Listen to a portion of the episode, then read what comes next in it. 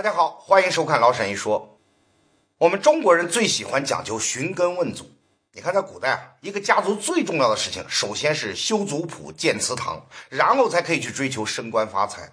因为在中国人的观念里啊，你得先把自家的来龙去脉给搞清楚了，把历代祖宗都侍奉好了，然后你才谈得上其他目标。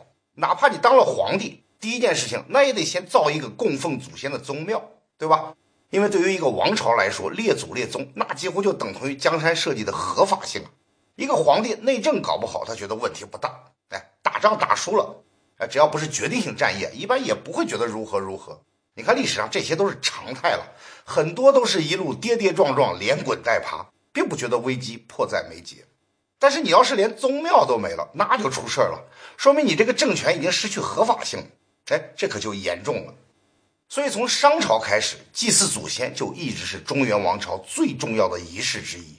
所谓国之大事，在祀于戎嘛。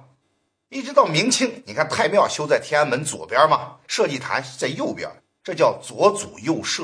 为啥呢？那是因为在古代，大多数情况下左比右要尊贵，所以这个位置呢，当然要留给老祖宗嘛。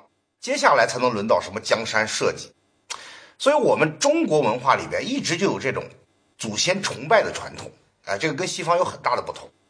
只不过，如果把中国人看成是一个整体，我们共同的祖先是谁呢？哎，或者说中国人到底是从哪儿来的？这个问题其实不太好回答。当然了，神话里说当年黄河流域有两个伟大首领，哎，一个叫炎帝，一个叫黄帝。现在的中国人呢，都是他们两位老人家的后代，也就是所谓的炎黄子孙。但是你说啊，这个神话的真实性它到底有多高？那我们真的都是炎黄两个元祖的后代吗？那放在从前这样的问题几乎不可能得到回答，因为根本就找不到靠谱的证据嘛。除非你能穿越回去实地考察，要不然那不就是空对空瞎说吗？哎，但是近几十年，随着一门新科学的诞生，我们真的就有可能来严肃的探讨这些问题，甚至已经搞清了一点点事情的真相。这门新科学就叫做分子人类学。有趣的是啊，这些答案其实就存在于每一个中国人的身体里边。所以今天我们就从科学的角度出发，来聊一聊这个有趣的话题：我们的祖先到底从哪儿来？其实从某种意义上来说啊，我们每个人都可以被看成是一本书。这本书呢有两个拷贝，每个拷贝有二十三个章节。每一章呢，又讲述了几千个故事。只不过这本书在文字上它有点特殊，哎，它只有四个字母 A T C G，就这四个字母啊，反复排列组合来书写这本自我之书。每本书从头到尾洋洋洒洒，大概由三十亿个这样的字母组成。就是这三十亿个字母，不光决定了一个人的生理特征，同时还记录了他的祖先在漫长的演化历史上留下的蛛丝马迹。当然了。在今天，我们常用一些特殊的名词来称呼它们。每一本书，我们把它叫做一个基因组；每一章叫做一个染色体；每一个故事称作一个基因，而每一个字母称作一个碱基。最后呢，这本书并不是用纸，而是用一种生物大分子写成的，这种分子就叫做 DNA。好，那怎样通过 DNA 来寻找我们的祖先呢？其实原理并不复杂。你看，大家都知道，我们每个人生儿育女的时候，都会把自己的基因遗传给下一代。但是 DNA 在传递的过程中，不一定就能百分之百的完美复制。哎，你可以把繁衍的过程想象就是想象成复制一本书。哎，关键在于啊，它不是用复印机，也不是用电脑，而是用手抄。所以很多时候你就会发现，在复制的过程中，偶尔它就会抄错几个字儿。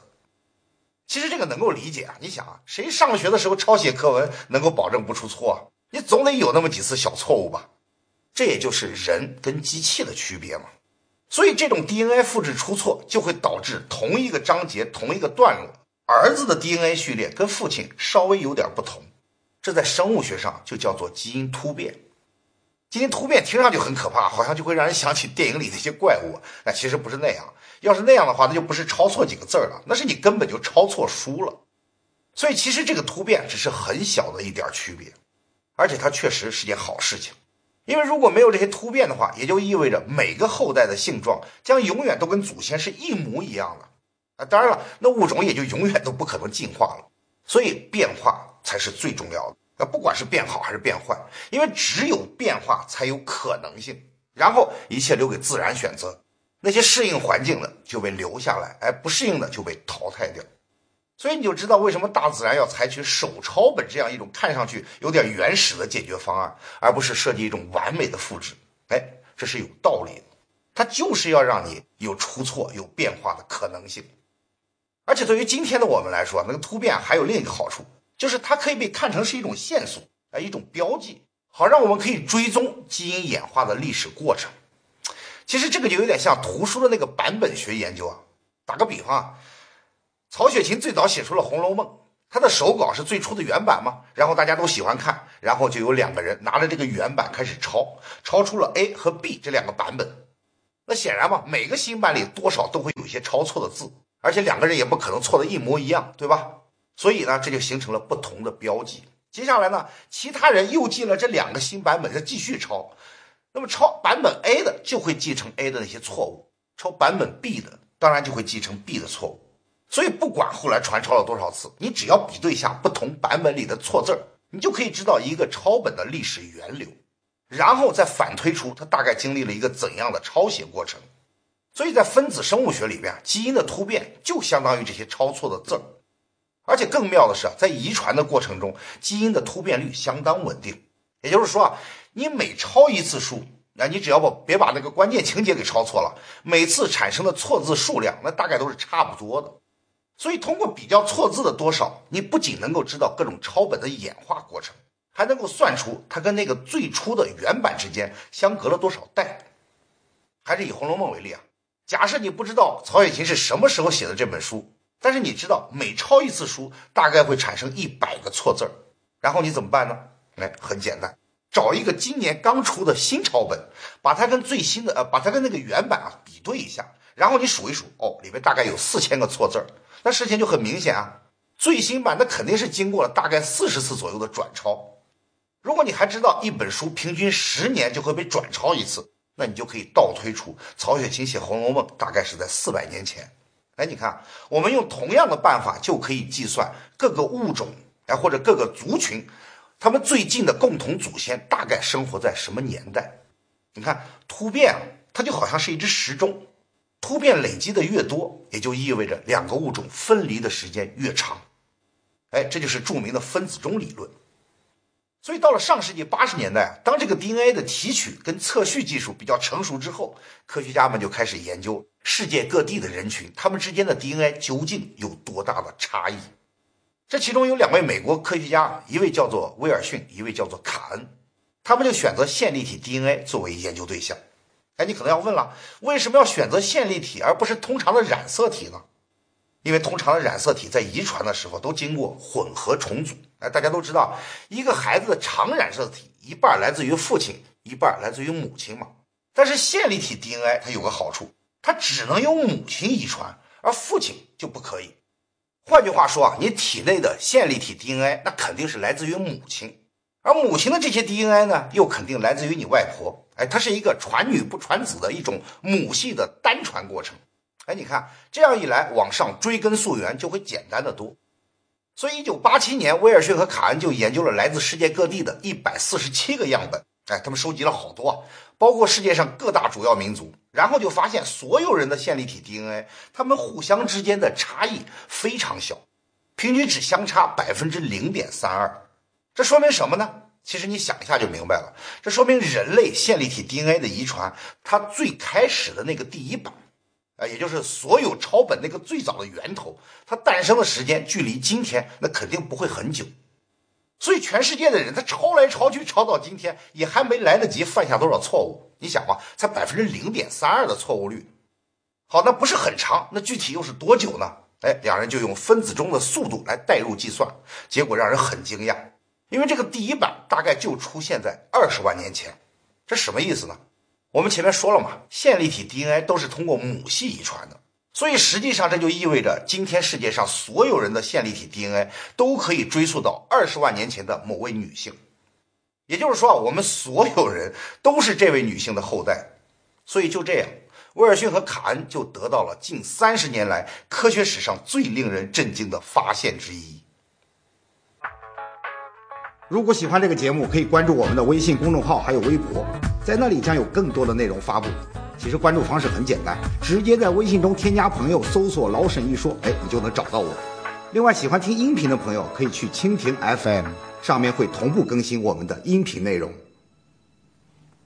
你肯定要问了，如果说世界上所有人都可以追溯到二十万年前的某位女性，那这位女性究竟是谁呢？她又生活在哪儿呢？好在 DNA 的神奇之处在于啊，它不但能够告诉我们时间，还能告诉我们地点。为了方便理解，我们还是拿《红楼梦》举例啊。假设当年曹雪芹是在北京写出了《红楼梦》，那我们怎么才能知道这一点呢？其实也很简单。你只要比较一下各地流传的《红楼梦》的不同版本，哎，找出哪个地方版本之间的差异最大，哎，这个地方就是《红楼梦》的诞生地。你可能不明白这是为什么，其实很容易理解。假设《红楼梦》的原版是在北京诞生的，那显然最早最原始的那些手抄版肯定也都会在北京嘛。哎，近水楼台先得月嘛。大家一听说有个姓曹的哥们儿啊，写了本很有趣的风月小说，在那个娱乐匮乏的年代里，那肯定是口口相传，北京纸贵嘛。可是既然我们都是以同一个城市，我能够借到原版的机会就比较大，那当然我愿意抄原版嘛。所以北京的第一版的手抄本必然也是最多的。而关键恰恰就在于手抄的版本越是原始，他们互相之间抄错的字就越可能不一样。你想啊，如果两个人都从原版开始抄，他们犯错的可能性是随机分布的，那错字肯定不会重合，对吧？而外地就不一样了，比方说海南岛，它离北京十万八千里，第一本流传到海南岛的《红楼梦》很有可能是一个已经被转抄了 n 次的版本，它本身已经包含了很多错字儿。但问题是大家不知道啊，海南岛上的人想要读《红楼梦》，他只能从这个第 n 次的版本开始抄。至于里面原来就有的错字儿，也都会照单全收，所以你很容易发现海南岛上的各种版本啊，就各种《红楼梦》版本都会有很大一部分错字儿是一模一样的，因为大家都是从同一个错误版本抄来的嘛。但是北京就明显不同，北京流传的各种版本，它们之间的差异就会非常大，错字儿各不一样，形成许多不同的版本系统。哎，用生物学的话来说，就是多态性会比较强。所以通过这样的比较，你就很有把握的能得出结论：《红楼梦》肯定是最先出现在北京，然后才慢慢流传到海南岛。那么在分子生物学里啊，基本的道理也是一样的，就是基因突变、多样化、多态性越高的地方，就越有可能最是最早的发源地。哎，反过来，如果一个地方基因类型比较单一，那多半说明都是后来移民过去的。哎，所以凭借着这个原则，威尔逊和卡恩很快就找到了我们这位女性祖先的最早的具体生活的地点——非洲，准确的说是东非。因为今天生活在非洲的人，他们的基因多样化程度要远远高于世界上其他地方，显然这里才是人类最初的发源地。哎，这个结论发表之后啊，立刻引起了世界轰动。美国著名的新闻周刊就用了一个很吸引眼球的标题来报道这个事件。叫做寻找亚当和夏娃，文章里面就把这位生活在非洲的女性称为线粒体夏娃，这就是我们人类共同的老祖宗。所以这个发现后来也被称为叫夏娃理论。但其实用夏娃这个名称啊，确实是有点标题党的嫌疑。威尔逊本人是不赞成用这个名字的。事实上，他确实也造成了很多误解，很多人就以为这位非洲的夏娃就是历史上出现的第一位女性，或者是当时唯一的女性。但其实怎么可能呢？就算用我们经常说的那个鸡生蛋，蛋生鸡的理论，你也能理解啊。这个女人肯定还有母亲嘛，她的母亲也肯定还有母亲嘛。所以，关于线粒体夏娃正确的描述应该是这样的：它是今天世界上所有人的沿着母系那一线可以追溯到的最近的共同祖先。哎，这个听起来可能比较拗口啊，但这里面有两个关键概念，一个是最近的共同祖先。因为他的母亲，他的祖父母，那当然也是我们的共同祖先嘛。只不过线粒体夏娃本人是距离我们最近的那一位而已。第二呢，他只是母系一线的共同祖先，意思是说，夏娃并不是当时世界上唯一的女性，也不是我们唯一的祖先。实际上，当时在非洲生存着相当多的人类，有男有女，总数可能有几万，甚至是几十万。除了夏娃之外，其他人当然也繁衍后代，也有很多子孙一直生存到今天。只不过这些人运气都不太好，哎，没能够做到每一代都生女儿，所以无法保持一条连续不断的母系遗传线。但是他们同样也是我们的祖先，他们的基因有很多同样流传到了今天。哎，我知道这个听上去可能还是有点不太容易理解，我举个例子你就明白了。假如你是个男性，同时还是个独生儿子。那么对于你的母亲来说，哎，很遗憾，她的线粒体 DNA 从此就要灭亡了。因为你想啊，你外婆有女儿，就是你的母亲嘛；你外婆的母亲也有女儿，就是你外婆嘛。然后往上数 n 代祖先，一直可以追溯到线粒体夏娃本人。在这一条线上，你所有的母系祖先本来每一代都生了女儿，从而把他们的线粒体 DNA 一层层传递到今天。但是很不幸，到了你母亲这里，就因为只生了你这么一个儿子，所以二十多万年的这根链条、这根线索就从此中断了。哪怕你将来再生了女儿，你女儿的线粒体 DNA 也不会来自于你，而是来自于你夫人那一支。所以对于你的母亲来说，她的线粒体 DNA 就在历史上从此消亡了，再没能遗传下去。哎，当然了，这个并不代表你母亲绝后了，因为她不是生了你吗？她的基因通过你仍然得以遗传，只不过没能保持一条连贯的母系的线而已。所以线粒体夏娃其实并没有什么特殊，它无非就是当时人群中普通的一员而已。只不过呢，运气特别好，他的后人每一代都生了女儿，然后一直持续到今天。最后还要指出一点啊，就是发现人类有个共同的祖先，这个本身其实并没有什么重大意义。很多人可能觉得，哎呀，今天地球上有六十多亿人啊，居然几十万年前我们有一个共同的祖先，哎呀，那个好神奇啊！其实一点也不神奇。从逻辑上来说，不管有多少人，只要你一直往上追溯，那肯定会找到一个共同的祖先嘛。哪怕不同物种之间，它也是一样啊。比方说，按照物种演化来说，人类跟蚂蚁，那肯定也有一个共同祖先嘛。只不过这个祖先不是人，也不是蚂蚁，可能是某种原始的多细胞生物，那也说不定嘛。甚至我们可以一直推到这个链条的尽头，因为世界上本来没有生命嘛，后来诞生了第一个细胞，那很显然这个细胞就是今天世界上所有细胞生物的共同祖先。所以说啊，我们有一个共同祖先这件事情本身并不奇怪。威尔逊他们的发现其关键意义在于给出了明确的地点和时间。原来我们的祖先在二十万年前仍然生活在非洲大陆，也就是说，他们必定是在那个之后才开始走出非洲，才开始慢慢扩散到世界各地。那具体是什么时候呢？哎，通过基因测定，这个时间也能够被准确的推测出来，大概是在六万年前。也就是说，今天世界上所有人都是六万年前我们的祖先走出非洲之后留下的后代。哎，本来嘛，厘清了这么一个头绪，对我们来说应该值得高兴。但是没想到这个观点却给很多传统的人类学理论带来了沉重的打击。反正我记得我小时候读书那会儿，那课本上讲到中国人的起源，一般都要从云南的元谋人讲起，然后是什么蓝田人，还有著名的北京猿人、山顶洞人等等。哎，对啊，忘了去找一本现在的教科书来看看，是不是还是这么写的？反正总而言之，当年大家都认为那些古猿人才是我们的老祖宗。哎，你听上确实也有道理啊，因为人是从古猿进化来的嘛，所以中国人当然是从中国的古猿进化来的嘛。但问题在于啊，北京猿人他生活的年代，那距离今天已经有七十多万年了。如果现代人六万年前才刚刚走出非洲，那我们怎么可能是七十万年前的北京猿人的后代呢？哎，你看，其实不光中国人这么想，欧洲人他也是这个逻辑啊。你看，在欧洲也有古人类啊，最著名的叫做尼安德特人。啊，当然比北京猿人要晚很多，大概生活在十万年前，甚至直到三万年前，欧洲还有他们活动的痕迹。你看年代有多近嘛？大家平时看到一些影视作品啊，什么这个动画片啊，什么呃疯狂原始人啊，还有摩登原始人，这里边的原始人实际上都是尼安德特人，所以欧洲人本来也一样，也认为尼安德特人就是现代欧洲人的祖先。哎，但是 DNA 就告诉我们，故事很有可能是另外一个结局。如果喜欢这个节目，可以关注我们的微信公众号，还有微博，在那里将有更多的内容发布。其实关注方式很简单，直接在微信中添加朋友，搜索“老沈一说”，哎，你就能找到我。另外，喜欢听音频的朋友可以去蜻蜓 FM，上面会同步更新我们的音频内容。其实一直到最近啊，科学家才终于从尼安德特人的化石里边提取出了他们的 DNA，从而就能够跟我们人类进行比对。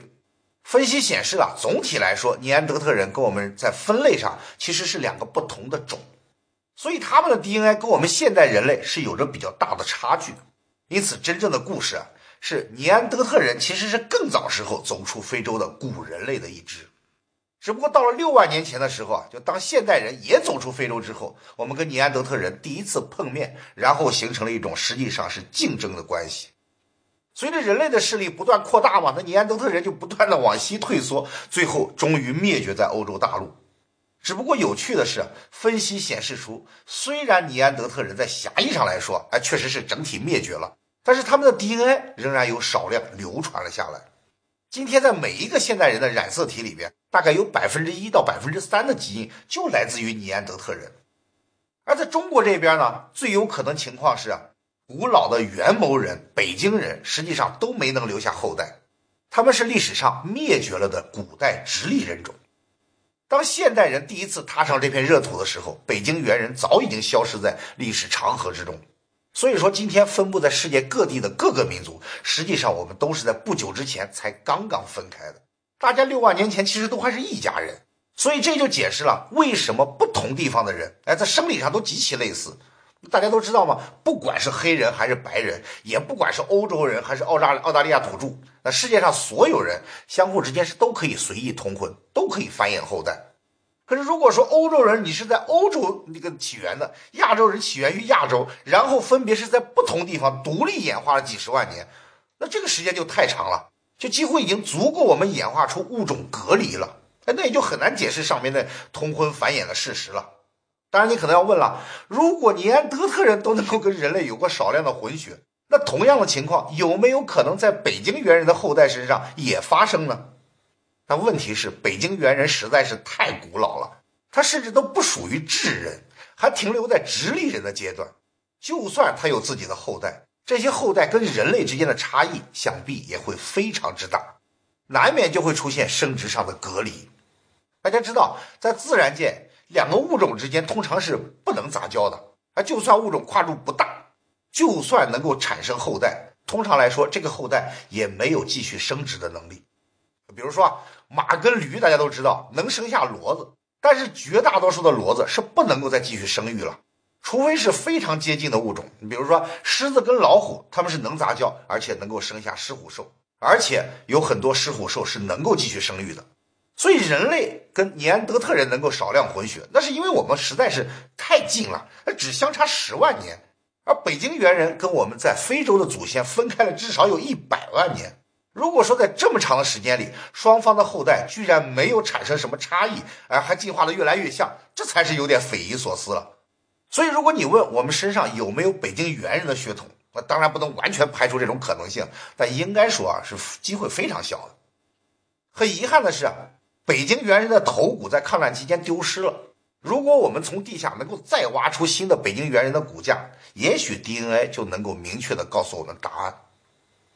所以你看，DNA 告诉我们的故事啊，也许出乎意料，但是它肯定有着自己的逻辑啊。包括人类跟我们的近亲之间的关系，也是通过 DNA 才有了新的认识。在以前，生物学家虽然也承认人本身就是一种动物啊，我们跟大猩猩、黑猩猩一类啊，都属于灵长目，但是再往下分类的时候，大家就会觉得这个人嘛，跟各种猩猩，那说到底还是有很大的不同的。啊，因为你别说智慧了，你光从长相上来看就很不一样嘛，对吧？人不但能够直立行走，身上没有毛发，脑容量也明显比黑猩猩那比各种猩猩大得多嘛。所以当时在分科的时候，大家知道动物学分类的六大级别门纲目科属种，那分到科这一级的时候，绝大多数生物学家都觉得应该把人单独拎出来成立一科，而所有的猩猩呢，应该分到另外一科。换句话说，就是认为你们猩猩是一伙的，我们人类最好跟你们离你们远点。说实话，其实这也符合我们的常识，对吧？人怎么能跟猩猩一样呢？不管是什么样的猩猩，他们看起来好像都是近亲，那我们跟他们那肯定是个远亲嘛。所以有很长一段时间里，人科里边就只有现代人这种还没灭绝的动物。哎，人科人属智人种，就只有我们这么一个光棍儿。但是自从我们对各种猿类进行了 DNA 的测序跟对比，哎，基本上就完全颠覆了生物学家原来的想法。测序结果显示，其实黑猩猩跟人类才是最亲的近亲，两者 DNA 序列的差异仅仅只有百分之一点二三，要远远小于它跟其他大猩猩之间的差距。所以，其实应该先把人类、黑猩猩还有它的另外一位近亲啊倭黑猩猩，我们都放到一起，而把大猩猩、红毛猩猩还有什么长臂猿这些归为另外一类，这才是进化树上真正的相互关系。但是，即便是关系最远的长臂猿，它跟人的相似程度也要远远高于之前的估计。所以，根据这个结果呢，生物学家又不得不再次调整传统的分类，最后把红毛猩猩来归到人科，大猩猩归到人亚科，只有跟我们关系最近的黑猩猩还有倭黑猩猩，现在都跟人类一起被归到更小的人族里边。哎，所以现在的人科那就很热闹了，有七八种动物。甚至有很多人还是不满意啊，一直在呼吁说黑猩猩跟我们实在是太像了，它完全应该被归入人属，哎，甚至应该直接被称为广义的人。你看，就因为通过计算可以得出嘛，我们跟黑猩猩分化的时间才五百多万年嘛，而原来那些曾经被认为是人类祖先的什么古猿啊，比如说在印度发现的那个什么腊马古猿，它生活的年代远在一千三百万年以上。所以你想嘛，连分化一千三百万年的古猿都能算人，那凭啥分化才五百万年的黑猩猩就不能算人呢？当然了，怎么分类其实还在其次，重要的是 DNA 分析的出现，刷新了许多生物学界的传统认识。我们身体里的这本书揭示了大量从来不为人知的秘密。今天通过阅读这本书，科学家们已经能够讲出非常详细、非常完整的。关于我们祖先向全世界迁徙的过程，要注意啊，这不再是寻找祖先的起点，而是画出祖先曾经在地球上走过的整个轨迹。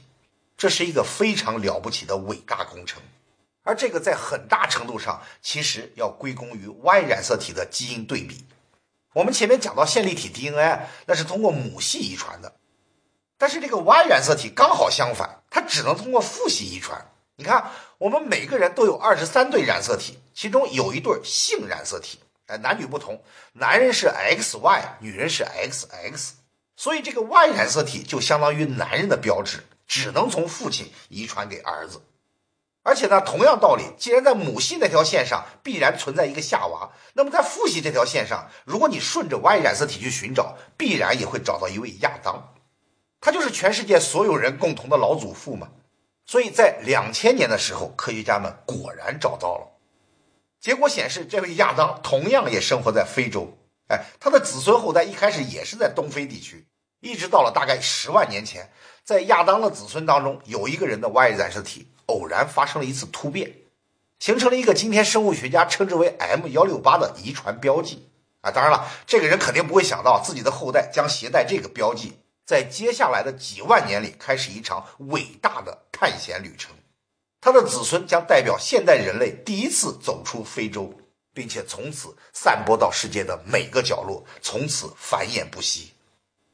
今天，非洲之外的每一个男人都是这位 M 幺六八的直系子孙。